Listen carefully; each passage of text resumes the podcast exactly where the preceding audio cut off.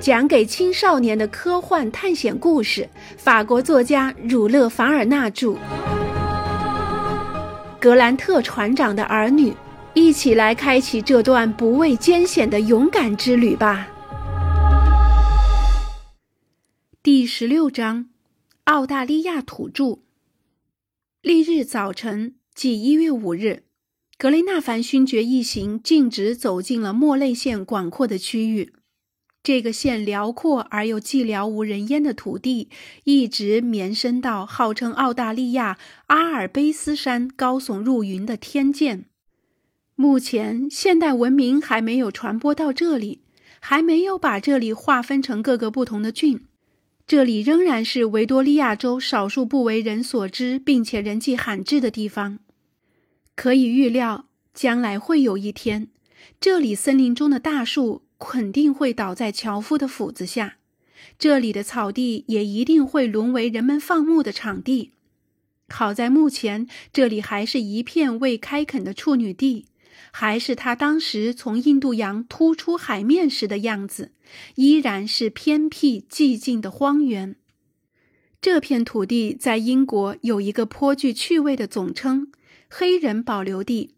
也就是英国殖民当局划给当地黑种人居住的地方，土著人被移殖民粗暴地驱赶并集中到这个地方，移殖民们甚至把他们赶到更偏远的荒原，让他们在连出行都十分困难的森林里划地而居，而所有的白人，不管是移殖民、移民，还是坐地人或伐木人，都能跨越黑人保留地地界进进出出。但是黑人却永远无权从那里走出来，最后会在那里逐渐灭绝。帕格奈尔一边走着，一边议论着有关土著族群的这个十分严重的现象。关于这个问题，他始终持有这样一个观点，那就是大不列颠的这一套制度正在逼迫被征服的部落逐渐走向灭绝，正在让他们从世世代代生活的土地上灭亡。这种灾难性的现象在世界各地随处可见，但在澳大利亚却比其他地方更厉害。在殖民统治初期，被英国流放的人和移殖民们都把黑人当作是野兽，他们要么驱赶黑人，要么用枪弹杀死他们。甚至他们大批屠杀黑人的时候，还歪曲事实，无耻地用法律文件证明澳大利亚的原住民是外来民族。屠杀这些坏蛋不构成犯罪。悉尼的报纸甚至建议采取一种摆脱亨特湖周边部落的行之有效的办法，那就是集中毒死他们。由此可见，英国人在征服殖民地的初期，他们完全是靠屠杀进行殖民化的。他们的残酷行为曾经发展到令人发指的程度。他们在澳大利亚的做法同他们在印度没有差别。他们曾经利用殖民制度将五百万印度人迫害致死。同样，在好望角，他们的屠杀让霍吞托特族人从一百万减少到只有十万。所以，澳大利亚大陆的土著居民要么死于白人的残酷对待，要么由于自身酗酒，在以屠杀为特征的所谓文明面前，已经趋于从大陆上永远消失了。不过，也曾有些总督发布命令，限制澳大利亚丛林中那些嗜血成性的白人农民或伐木工。总督们甚至曾经命人鞭打过那些砍掉黑人鼻子或耳朵、切掉黑人小指头用作烟签的白人。可悲的是，那些威胁都不过是走走过场。杀人魔王们甚至大规模组织起来。土著部也因此整片整片的灭绝了。以范迪门岛为例，在19世纪初，那里居住着将近五千土著人，但到了1863年，只剩下七个土著人。前不久，《信使报》竟然报道说，连最后一名塔斯马尼亚人也来到了霍巴特城。虽然格雷纳凡勋爵。少校约翰·孟格尔都是英国人，然而他们却没有一个人站出来驳斥帕格奈尔。他们是不会为自己的同胞辩护的，那些都是毋庸置疑的事实，铁证如山，无可否认。假如是在五十年前，帕格奈尔说道：“我们这一路走来，可能会遇到不少土著人。然而到现在为止，却还不曾出现过哪怕一个土著人。再过一个世纪，这里黑色人种的土著人说不定会完全灭绝。”果然，那块所谓的黑人保留地看上去已经杳无人迹，没有一点儿露营或茅屋留下了痕迹。走过连绵交替的辽阔平原和茂盛的丛林，这个地区渐渐露出了苍凉荒芜的面目，仿佛没有一个生命，无论是人还是兽，都好像从未光顾过这些偏远的地区。突然，小罗伯特在一片桉树丛前大声叫了起来：“快看，一只猴子！这里有一只猴子！”他边叫边指着一个很高大的黑色身体，那黑个子正以令人称奇的灵活性从一个枝头跳到另一个枝头，好像有什么装置支撑着它在空中滑行似的。在这充满千奇百怪的地区，难道猴子也会飞？和传说中狐狸长出蝙蝠翅膀一样吗？此刻，牛车停了下来，每个人都在认真地注视着那奇特的动物。眼见它逐渐消失在一棵桉树的树枝间，就在此刻，大家看见它又以迅雷般的速度从树上滑下来，身体扭来扭去，双腿蹦蹦跳跳，在地上飞跑。之后，用他的胳膊抓住一株蕉树，滑溜的树身。眼见此状，大家心里特别纳闷儿：这动物既抱不住又直又滑的大树，它又是怎么攀登上去的呢？令人难以置信的是，他们看见那猴子竟拿了一把斧头似的家伙，用左右手轮流在树上砍出一些草口。他就以那些距离相等的草口作为支撑点，一直攀爬到蕉树的树丫上，而且转瞬间便在浓密的树叶间逃得无影无踪了。啊哈，那是什么样的猴子呀？少校问道。这才不是猴子呢，那是个地道的澳大利亚人。帕格奈尔回答说。地理学家的同伴们还没来得及耸肩表示疑问，便听见从他们周围传来一片叫声。那叫声好像用象声词写作：“苦艾，苦艾。”埃尔顿连忙扬鞭策牛，大概跑了一百步之后，他们不期然地来到了一处土著人的野营地。那是多么凄惨的景象啊！只有十几个帐篷支在光秃秃的地上。这种被当地人叫做干窑的棚子是用树皮盖成的，只能将就着保护里面的居民不被雨淋。住在里面的人非常贫困潦倒，看上去早已没有人样，令人忍不住阵阵心酸。那里大概住着三十多个土著人，有男人、女人，也有小孩儿，身上穿的是袋鼠皮衣服，褴褛不堪。一见大车向他们靠近，他们首先想到的就是逃走。但在埃尔顿说了几句旅人们听不懂的土话之后，那些土人似乎完全消除了疑虑。他们随即半信半疑地走了回来，仿佛那些看见有人用美味食物吊他们胃口的动物一样。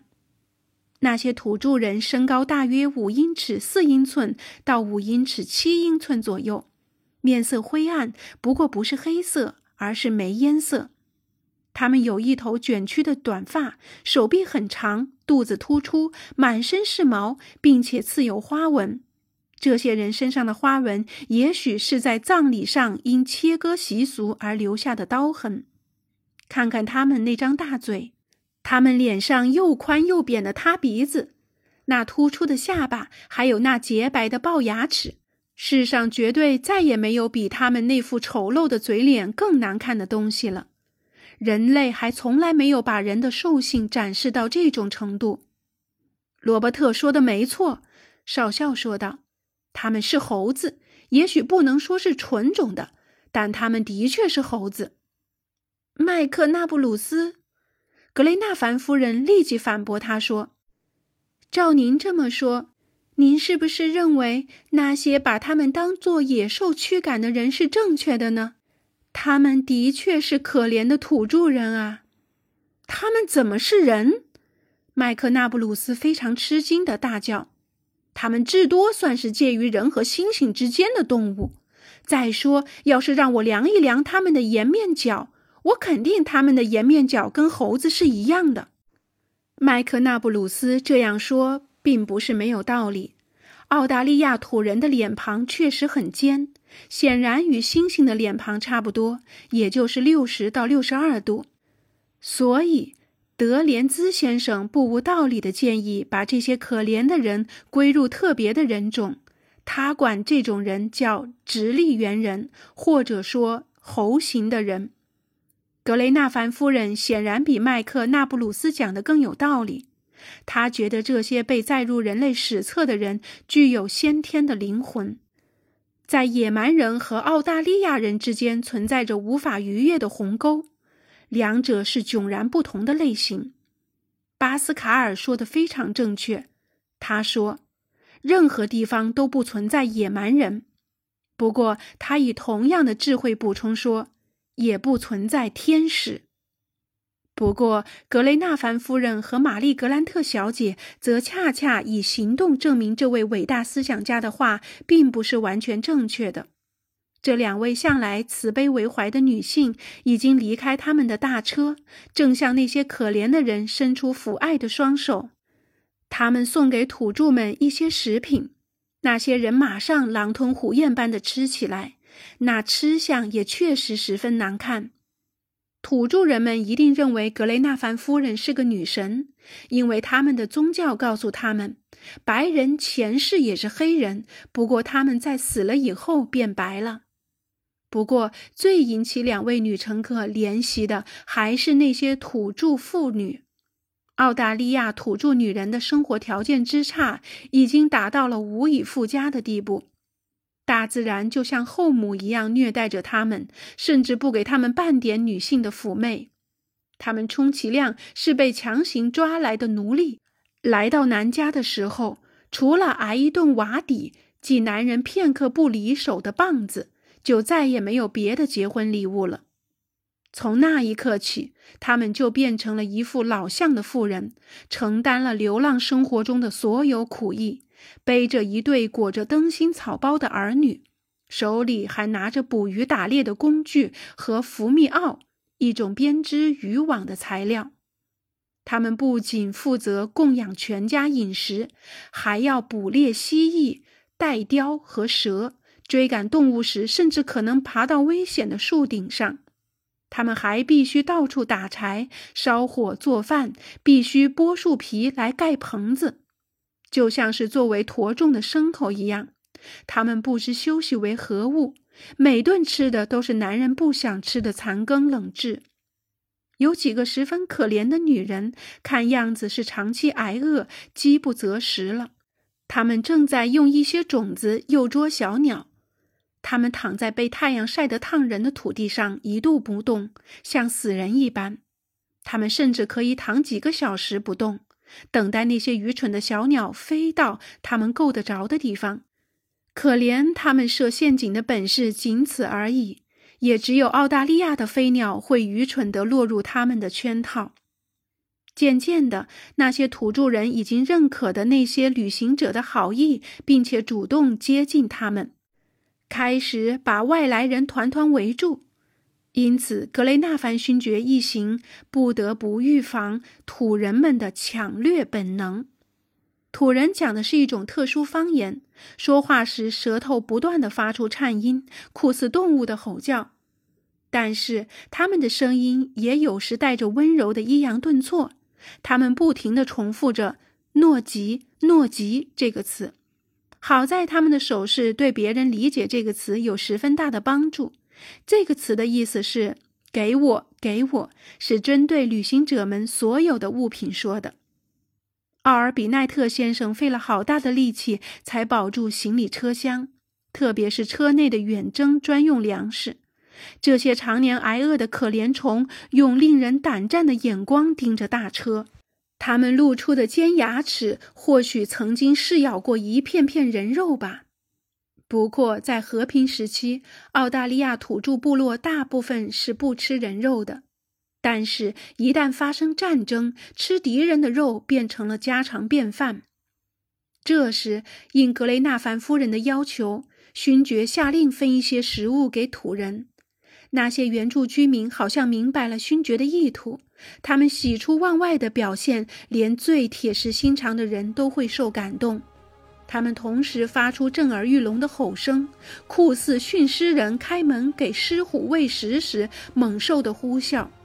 虽然大家对少校先前的观点不能苟同，但也不能否认这个种族的人与动物更为接近。阿尔比奈特先生是个尊重女性的有素养的人，他认为应该首先把食品分给女性土人。可是那些可怜的女人怎么敢在可怕的男主人吃饭之前享用？只见男人们不顾一切地朝饼干和干肉直扑过来。